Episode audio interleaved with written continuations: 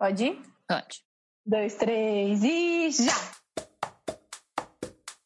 Aqui é a Ana Bacarini. Aqui é a Cecília Parreira. E, esse, é, o... o...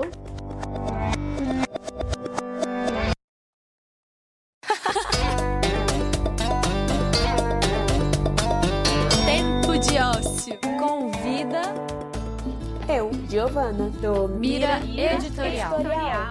Porque a informação é necessária, mas a compreensão é terapêutica. Então, bora bater um papo aqui sobre política sem perder os cabelos? Será que dá? Ah, não sei, mas não custa tentar, né? Alô, alô! Estamos aqui para mais um episódio da nossa série em formato de pílula. A gente estava com saudade desse formato, gente. E nesses quatro capítulos, a gente está com a Giovana Macieira, do Mira Editorial. Vamos falar de questões sociais e políticas de um jeito descontraído. Vem com a gente, vai ser ótimo.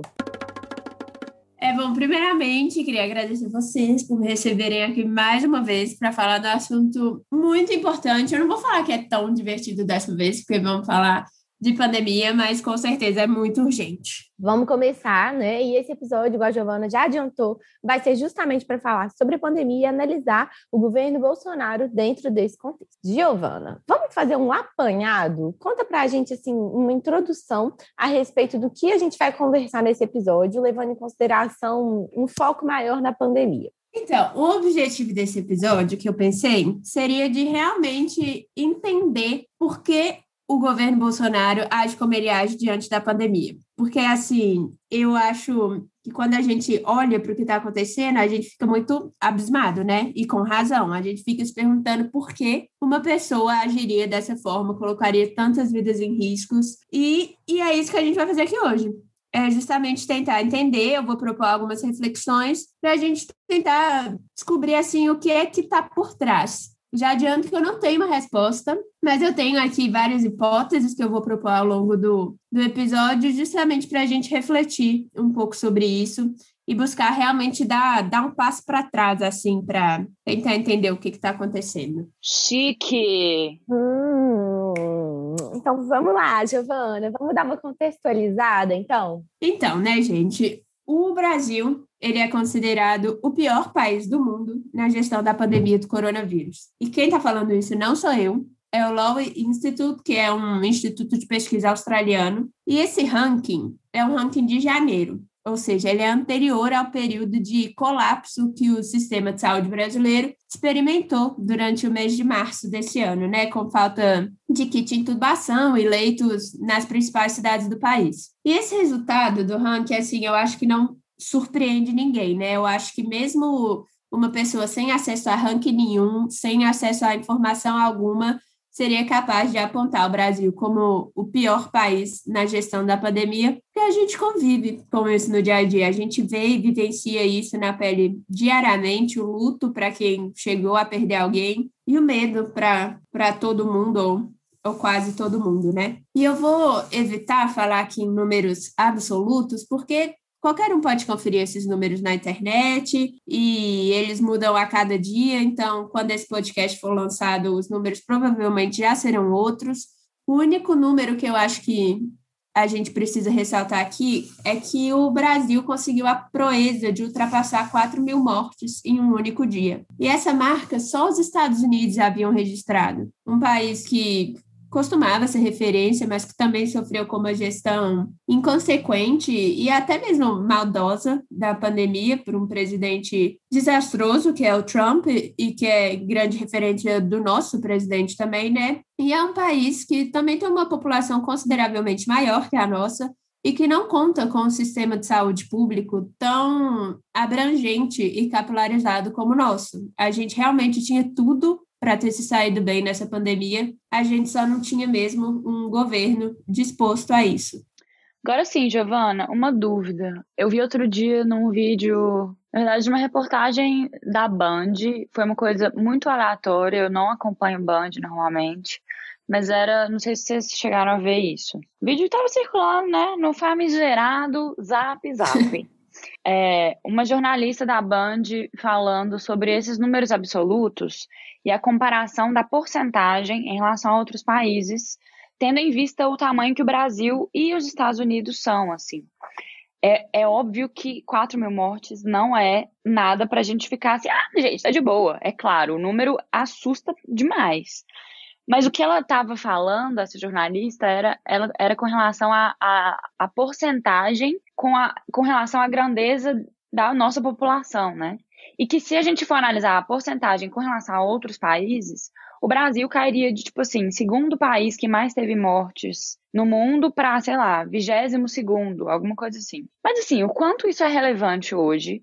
Isso você acha que é um fato que tem que também ser analisado. Isso, sabe, assim, queria, queria ver ouvir sua opinião sobre isso. Isso é, é, fake news também? Eu não, eu não cheguei a analisar, não. Então você pode até me falar assim, opa, Cecília, para de, para de compartilhar coisas que você não viu de fato.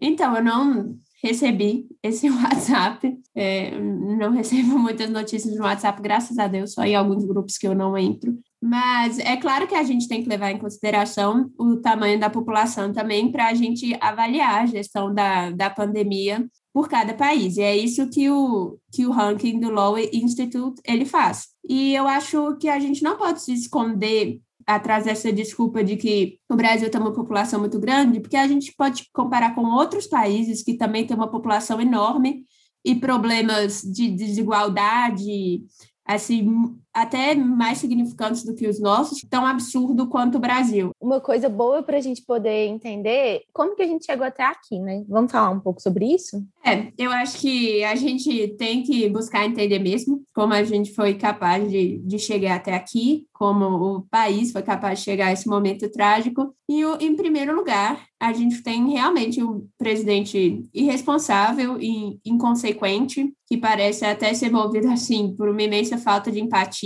e respeito pela vida do seu próprio povo, e que fez campanha por medicamentos ineficazes contra o Covid, como a cloroquina e a ivermectina, devido a uma sugestão do Trump, e que colocou o exército para produzir quantidades absurdas desses medicamentos, que, bom, depois que foi comprovada a ineficácia, né, eles precisavam ser enfiados em algum lugar, e esse lugar foi a população. Por isso, a insistência no consumo de cloroquina e a pressão sobre médicos e secretarias de saúde estaduais e municipais para receitar esse tipo de medicamento. É um governo assim que fez campanha contra o uso de máscara, que seus membros até hoje raramente aparecem usando alguma máscara publicamente, e um governo também que rejeitou uma proposta de 70 milhões de doses da vacina da Pfizer em agosto de 2020, que seriam entregues até o final desse ano, 2021. E somado a isso, a gente ainda enfrentou essa geopolítica das vacinas, que é essa corrida entre os países pela compra de vacinas, com o pior Ministério das Relações Exteriores que o país já teve, sob o comando do ex-ministro Ernesto Araújo, né? Que era assim uma diplomacia completamente ideologizada que comprou diversas brigas absurdas que o país não era capaz de bancar assim com países estratégicos para a nossa economia e para o enfrentamento da pandemia, como a China. A produção de vacinas no Brasil hoje depende né, de insumos enviados pela China, logo um país que foi constantemente difamado pelo governo, pelo Ernesto Araújo e pelos filhos do presidente devido a razões ideológicas. Eu, eu até brinco que o governo Bolsonaro, principalmente a política externa, mas o governo como um todo, é justamente o que eles falavam que o PT, por exemplo, era pelo WhatsApp Que é uma política completamente assim baseada em razões ideológicas. E o, o Ernesto Araújo, ele tem um blog, né? Esse blog chama Metapolítica 17, ISOs. E em abril do ano passado ele chegou a publicar um texto que chamava Chegou o Comunavírus. E esse era o nosso ministro das Relações Exteriores no momento mais crucial do combate à pandemia, que é a compra de vacinas. O ministro que em outubro do ano passado ele discursou que abre aspas, se a atuação da política externa brasileira faz do Brasil um párea internacional, que sejamos esse párea. E esse era um dos ministros assim mais adorados por Bolsonaro, que só deixou o posto, graças a Deus, né? Devido a uma imensa pressão do Senado nesse ano, depois de dele ter acusado a senadora Cátia Abreu de ser cúmplice de quem? Da China, a grande obsessão dele, né? Gente, ri para não chorar, né? Pelo amor de Deus. Mas vamos né, tentar focar um pouquinho assim para entender por que, que esse governo tem esse comportamento. É uma coisa que eu particularmente tenho curiosidade de entender um pouco mais. Eu também tenho muita curiosidade, né, de entender isso. Então eu procurei ler bastante sobre esse tema nas últimas semanas e eu acabei descobrindo um termo muito interessante e que eu acho que explica muito bem o comportamento do Bolsonaro na pandemia, que é o termo sadopopulismo. E o que, que é esse tal de sadopopulismo? Populismo. Enfim, é um termo que quem propõe é um professor de Yale chamado Timothy Snyder, e para ele, esses governos que a gente chama de populistas, autoritários do século XXI, tipo Bolsonaro, Trump, Putin, eles seriam própria, eles não seriam, na verdade, propriamente populistas, porque no entendimento do, do Snyder, né? É, quando a gente pensa em um governo populista, a gente imagina que esse governo tenha pelo menos uma grande medida de interesse da população. Mas o Sado populista não. E o Timothy, muito íntima, né? Usa muito esse termo para falar do Trump, por razões óbvias, porque ele é americano, né? Mas olha como o conceito do sadopopulismo se encaixa perfeitamente para entender o Bolsonaro. Vamos lá! Um sadopopulista, ele geralmente não possui políticas públicas.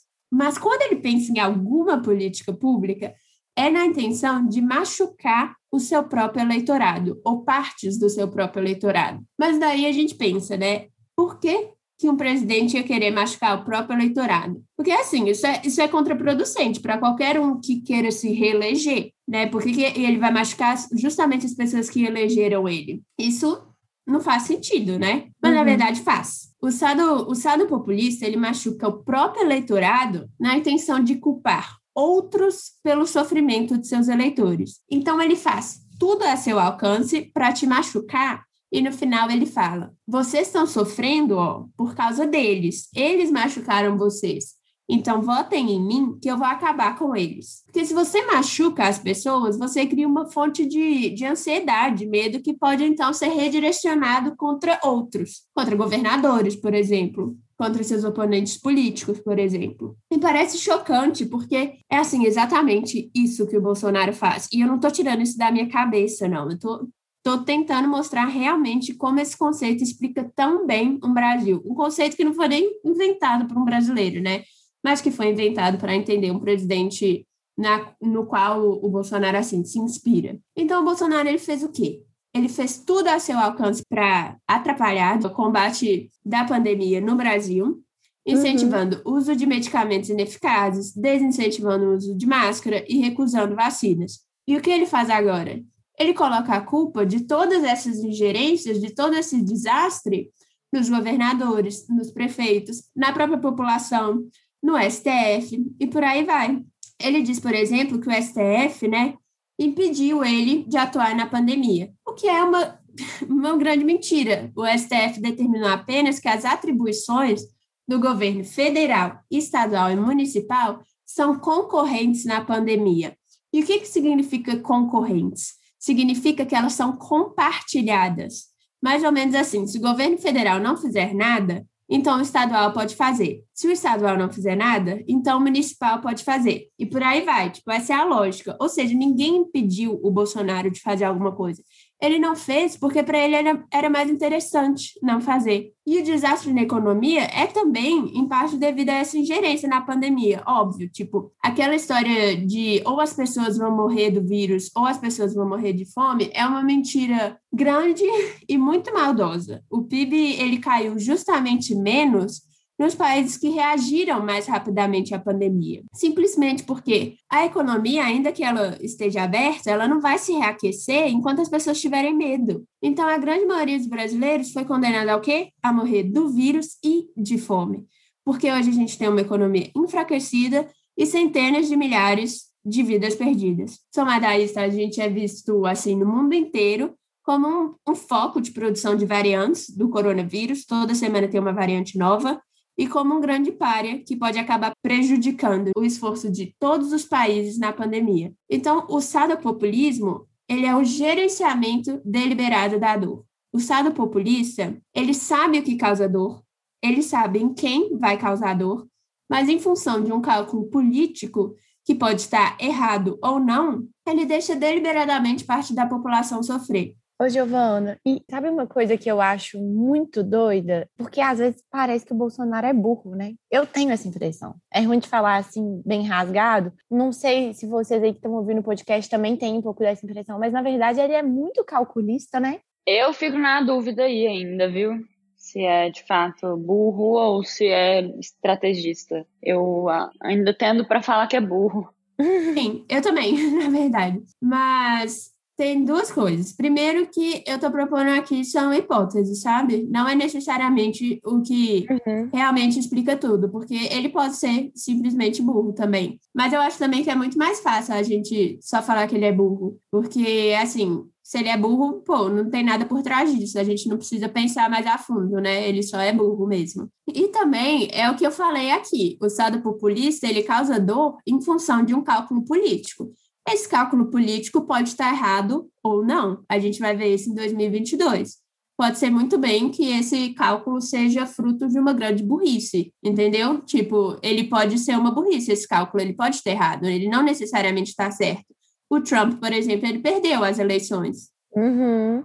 Mas você acha que isso é, tipo assim, arquitetado estrategicamente? Tipo, porque para mim, pelo menos, é muito nebuloso todo mundo, todo esse mundo da política, né? Então eu fico pensando assim, será que por detrás das eleições, por exemplo, de 2018, ou será que por detrás da cúpula de organizadora, né, da, da política no país hoje, lá em Brasília, eles sentam assim numa mesa, uma coisa bem, talvez até teoria das, da conspiração, eles sentam assim numa mesa e ficam, tipo assim, eles pensam, a estratégia vai ser qual? Aí eles apresentam um PowerPoint assim. Primeira estratégia, derrubar os nossos inimigos e mostrar a todos os nossos amigos que os inimigos aqui acabam com, sabe assim? Será que existe um pensamento de fato por de fato por detrás disso? Eu acho que a gente nem pode pensar que tudo faz parte de uma estratégia e eu acho que a gente também não pode pensar que tudo é fruto do acaso, sabe? Eu acho que é um erro pensar de uma dessas duas maneiras, porque assim, nem tudo é estratégia. Tem muito acaso também. Mas nem tudo é acaso. Também tem muita estratégia. Então, eu acho que é uma mistura dos dois, assim. Eu acho assim, eu não tenho a mínima dúvida que, que o Bolsonaro é desqualificado, que o Bolsonaro é uma pessoa com inteligência, assim, é, um pouco abaixo da média. Mas isso não quer dizer que, que não existam cálculos, isso não quer dizer que não existe estratégia. E, assim, são muitas pessoas envolvidas no que ele faz, e na eleição dele. Então, assim, nem tudo também é fruto apenas do que ele decide, e nem tudo também é fruto de, de um grande acaso, entendeu? Nem tudo também é fruto de que ele caiu ali sem querer. Eu acho que a questão é que assim não é, não é tão simples assim, né? É, exatamente. Uhum. E é ele a grande figura por detrás disso tudo, ou tem, assim, na pandemia, principalmente, tem outras outras figuras aí bem pontuais e que talvez decidam mais por ele. O que, que, você acha? Não, eu acho que no caso da pandemia ele é realmente o grande responsável. Eu acho que muita gente dentro do governo tentou dar recomendações assim que teriam produzido efeitos mais positivos mas essas pessoas que contrariaram o Bolsonaro acabaram sendo eliminadas do governo. Ah, claro. O ex-ministro da Saúde, Mandetta, né? Porque realmente o Bolsonaro ele tem essa característica de eliminar qualquer pessoa, qualquer aliado que não seja incondicional. Foi acho que ele eliminou o Moro do governo também. Porque uhum. não era uma aliança incondicional. E ele quer pessoas que se aliem a ele, assim, absolutamente. Tipo, me parece muito um garoto mimado que não consegue escutar uma opinião, ou que não consegue ser contrariado nunca, ou que não consegue assumir que tá errado, ou que não, sabe, não dá conta. Então, tipo, melhor do que assumir que eu tô errado. É, não, não tem nenhum espaço pro diferente, né? É. Sim, é. tem um psicanalista é, brasileiro que ele chama Christian Dunker, né? Talvez você já tenham ouvido falar nele. Ele está muito famoso, assim, ele já escreveu vários livros que ficaram muito famosos. E ele faz uma análise do Bolsonaro, eu acho que foi há poucos há poucos meses que ele fez essa análise, inclusive, e que ele fala justamente que o Bolsonaro seria um garoto mimado, assim. É, eu acho que eu já tinha ouvido isso em algum lugar. Talvez eu tenha é. roubado isso dele. Falando sobre isso, assim, toda essa questão, né, de, de, não, de não dar conta do que que, do que que é a opinião diferente, de, de não querer estar com, com pessoas que não pensem exatamente igual, de não querer ser contrariado de forma alguma, é, eu acho que inclusive sobre o que você falou do Mandetta, vem muito essa questão da anticiência, assim. Porque aí vem um cara e quer ser a favor da ciência, ou pelo menos esboça algumas coisas sobre vamos nos ater a, a dados científicos, e aí corta. Beijo, tchau, manda, Mandetta, próximo. Toda essa questão, assim, eu acho que a gente pode começar a falar um pouco dela, assim, toda essa, essa questão anti-ciência mesmo, né? É, o Bolsonaro, ele, assim, ele e todos esses governos populistas, ou sadopopulistas, né, de acordo com o Timothy Snyder, é, é uma característica desses governos a anti-ciência, é, anti-especialistas, anti-intelectuais, porque esses governos eles chegaram no poder justamente oferecendo soluções simples para problemas extremamente complexos. Porque essa era uma forma de capturar a atenção e de fidelizar uma parte considerável da população. Tipo assim, o mundo não é tão complicado assim. São esses especialistas que gostam de complicar propositalmente as coisas e eu vou resolver tudo, porque esse problema é muito simples. E, gente, todo mundo quer escutar que os seus problemas são simples. Então, isso funciona muito bem no período eleitoral. Ele só, ele só não funciona para governar. Então, no discurso deles, cientistas e intelectuais querem só complicar as coisas. E aqui, no caso do Bolsonaro, tem muito uma questão de insegurança e vaidade tudo que ele não entende só pode ser, só pode ter sido complicado por um terceiro, entendeu? E ele já era anti-ciência muito antes da pandemia. Ele difamava e cortava verbas de universidades públicas, xingava professores. O nosso azar foi que o maior, a maior crise sanitária que o país já enfrentou veio justamente no governo dele. Um presidente que desqualifica a ciência, um presidente anti-ciência. E essa questão da insegurança e da vaidade do Bolsonaro também é muito interessante para a gente compreender a, é, a atuação dele a atuação dele na pandemia. Se você para para pensar, o Bolsonaro nunca, nunca, nunca, nunca volta atrás. Ele nunca se autocorrige. E pouco, assim, voltar atrás para ele não é coisa de macho, entendeu? E pouco importa se as pessoas vão morrer por causa disso. Ele só não quer que os outros pensem que ele é fraco. Mas essa recusa, assim, de voltar atrás, de se autocorrigir, é justamente coisa de gente insegura. Tem vários, vários casos nos quais o Bolsonaro sente a necessidade de ficar reafirmando a própria autoridade. Ele disse uma vez se referindo ao Maia, por exemplo, a caneta eu tenho mais poder que você. É, ele já disse também quando ele demitiu o diretor do INPE, quando divulgou os dados do desmatamento na Amazônia, ele disse assim: eu não peço certas coisas, eu mando. Na época do, dos atritos com Moro, ele falou: quem manda sou eu, pô. Ele também já disse sobre o Mandetta, né? Não se esqueça de que eu sou o presidente. Então, tipo assim, ele tem essa necessidade de reafirmar a própria autoridade, e essa mistura de insegurança com vaidade é uma receita para o desastre mesmo, porque a gente tem um presidente inapto para governar, mas que, ao mesmo tempo, ele não aceita a própria inaptidão. Então, ele não escuta recomendação de ninguém, a não ser dos próprios filhos, que são desqualificados igualmente. Porque, olha, uma coisa é uma pessoa desqualificada, que reconhece que é desqualificada, e ao menos ela escuta recomendações de quem entende. Mas muito pior é uma pessoa desqualificada que não aceita a própria condição. E esse é justamente o nosso presidente. Mas, ô Giovana, e tem como a gente entender o comportamento do Bolsonaro pensando o que, que a gente pode prever aí de 2022? O raciocínio político, a fidelidade a um projeto autoritário? Como que é isso, assim, para você? Então, lembra quando a gente discutiu se era estratégia ou acaso, ou se ele era burro, ou se ele era um calculista? Enfim, eu acho que, assim, colocar o Bolsonaro como como um grande calculista é, é um grande elogio para ele, assim, eu acho que eu não colocaria ele como um grande calculista, não. Acho que seria uma ofensa aos calculistas. mas eu acho que a gente pode buscar entender o comportamento dele por meio de um raciocínio político, que é isso que faz que o Marcos Nobre, o Marcos Nobre é um professor da Unicamp e ele escreve muito para Piauí também, então talvez muitas pessoas que estão escutando vão conhecer ele. E ele lançou um livro curtinho ano passado que chama Ponto Final. E nesse livro ele propõe justamente a gente buscar entender o Bolsonaro como um governante que age de acordo com uma racionalidade política e que está ali pensando em 2022. Então, o que, que o Marcos Nobre propõe? Ele escreve nesse livro que o Bolsonaro, antes da, da pandemia, ele estabeleceu sua base de apoio em um terço do eleitorado. É o, é o número que a gente vê, sempre vê, né? De apoiadores ali 30%, 33%, fica mais ou menos nesse um terço. E esse um terço é suficiente para ele chegar no segundo turno de 2022 e para afastar uma possibilidade de impeachment. E assim, aí depois que ele chegasse ao segundo turno de 2022, a tarefa seria demonizar tanto o, o oponente no segundo turno que ele conseguiria ser reeleito. Então, pensando nisso, pensando em 2022,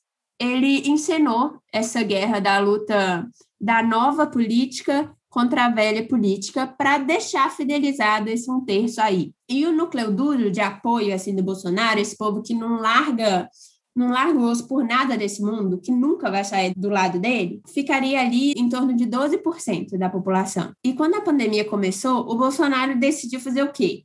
Se recolher nos braços desses apoiadores mais fanáticos. E quando ele tomou essa decisão, ele inaugurou uma política assim de montar mesmo um governo de, de guerra, acrescentando à crise sanitária e econômica uma crise política. Então, a gente realmente vive um caos, porque a gente tem uma crise sanitária, econômica e política. O Bolsonaro, ele sempre se colocou assim como um, um antissistema, apesar dele ter sido deputado federal por mais de duas décadas, né? E como um presidente antissistema, ele não pretende governar. Ele nunca pretendeu governar. A estratégia é justamente não governar, produzir um caos e se apresentar como a única solução para esse caos que ele mesmo produziu. Então, ele está está em campanha desde que ele foi eleito. Ele não fez uhum. acordo com o Centrão para conseguir governar. Ele fez acordo com o Centrão para afastar a possibilidade de impeachment. Então, Marcos Nobre, ele disse que o Bolsonaro, ele transformou o colapso em uma forma de governar. Uhum. Primeiro, porque ele não consegue governar, mesmo se ele quisesse, ele não conseguiria, e porque ele não quer. Então, ele precisou enquadrar a crise sanitária nessa lógica que ele tem do nós contra eles, essa lógica de conflito, de guerra. Ele precisou transformar a crise sanitária em uma guerra mesmo, na intenção de ter uma chance de chegar ao segundo turno de 2022. E a gente pode pensar, mas por que Bolsonaro não usou a pandemia para tentar unir a população contra esse inimigo maior e se fortalecer? Porque muitos governantes ao redor do mundo fizeram isso e deu muito certo. Mas se o Bolsonaro fizesse isso, ele não seria quem ele é. ele, ele, não fez isso, assim, ele, porque ele sempre adotou uma posição antissistema e por fidelidade mesmo a um projeto autoritário. Ele não, ele não pode governar para todo mundo, porque ele sempre disse que não iria governar para todo mundo. Governar para todo mundo é fazer a velha política. E se ele governa para todo mundo, ele corre o risco de perder justamente assim os seus apoiadores mais fanáticos que apoiam ele justamente porque ele não governa para todo mundo, porque ele não faz essa tal da velha política. Essa velha política que você fala seria o quê, PT? É, seria todos os partidos, na verdade. Tudo que já aconteceu no Brasil é, é. É, desde a redemocratização, tudo que o Brasil teve, segundo o discurso do Bolsonaro, foi a velha política. Então, todo o sistema democrático é velha política. Todos os ah, partidos claro. fazem parte uhum. da velha política. Então, esse caráter dele não não lhe permitia fazer uma união em torno, em torno da bandeira, assim, diante da pandemia, sabe? Uhum. Então, no cálculo político dele, a melhor alternativa foi mesmo a de se manter nessa lógica do nós contra eles, que aí possibilitaria ele de manter agitada esses seus apoiadores mais fiéis, essa sua base uhum. aí. Tipo assim, se o Bolsonaro quisesse fazer uma boa gestão da pandemia,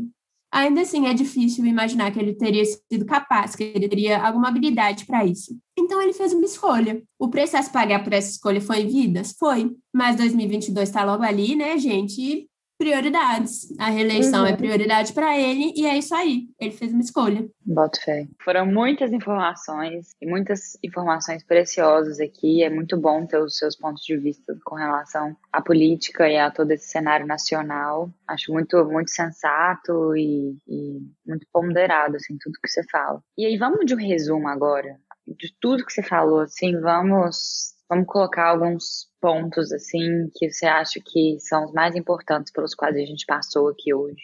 Então, bora, bora de resumo. Bora, bora, bora. A gente viu aqui, né, vários conceitos e abordagens que nos ajudam a tentar compreender essa ingerência, ou essa loucura mesmo, né? Falando de uma forma mais, mais simples de entender, porque é uma loucura mesmo que a gente está vivendo, para entender o, o Bolsonaro aí na pandemia. Então, a gente teve aí os conceitos de populismo, de anti-ciência e o raciocínio político e a fidelidade a esse projeto autoritário. Tudo isso também pode operar assim ao mesmo tempo, tá agindo ao mesmo tempo, ou não necessariamente. Então, acho que cada um pode refletir sobre qual força é mais responsável pelas ações do Bolsonaro, pode refletir também sobre o que, que acaba prevalecendo, a estratégia ou o acaso, qual a força de cada um. E o que eu proponho aqui é justamente uma reflexão, porque eu disse isso no início, eu não tenho uma resposta definitiva. Se eu chegasse aqui com uma resposta definitiva sobre por que Bolsonaro faz o que ele faz, assim, eu estaria mentindo para vocês. E eu só busquei propor mesmo algumas algumas hipóteses para a gente tentar entender esse caos que a gente está vivendo. Porque eu Assim, eu não sei vocês, mas eu sinto muita ansiedade diante disso tudo. Na verdade, tenho certeza que, que muita gente aqui também sente, que vocês, meninas, talvez sintam, e que muitos dos ouvintes também sintam muita ansiedade diante de tudo o que a gente está vivendo. E eu acho que quando a gente busca compreender o que está por trás, a gente sabe realmente o que a gente enfrenta. E a gente consegue se organizar melhor para tentar pensar em um futuro que seja melhor que o presente. Eu não tenho a resposta para isso, obviamente, mas o primeiro passo para a gente tentar pensar em algo é realmente um passo para trás, sabe? É, é um passo no sentido de tentar entender por que esse governo age da forma como ele age. E eu não, não sei, mas eu quando eu penso em, em coisas que pessoas de outros países, de outras épocas falaram e que se encaixam muito bem na nossa realidade, eu fico tipo, meu Deus, como essa pessoa que nem tá falando do Brasil consegue descrever a gente tão bem como que isso tudo faz tanto sentido. E para mim, essa é uma sensação de verdade impagável. Então, por isso eu queria compartilhar essas ideias com vocês e propor uma reflexão mesmo, porque eu acho que, que é uma sensação que, que todo mundo deveria sentir. E é isso, né, gente? A gente segue em diálogo, tem muita coisa para conversar, e a nossa ideia aqui no Pílulas Políticas é trazer justamente um pontapé para essas reflexões, né? É isso aí. Sem respostas definitivas, porque eu acho que respostas definitivas também não ajudam não ajudam muita coisa, né? Eu acho que a reflexão é muito mais valiosa. Então, fechamos mais um episódio do Pílulas Políticas. Seguimos em diálogo no arroba Tempo de Ócio no arroba Mira Editorial. Giovana, muito obrigada. Está sendo uma delícia fazer esse programa com você, né? Esse quadro Pílulas Políticas. E estamos ansiosos aí para a gente ouvir o próximo. Obrigada a você, gente. Beijo. Então, até a próxima. Beijos.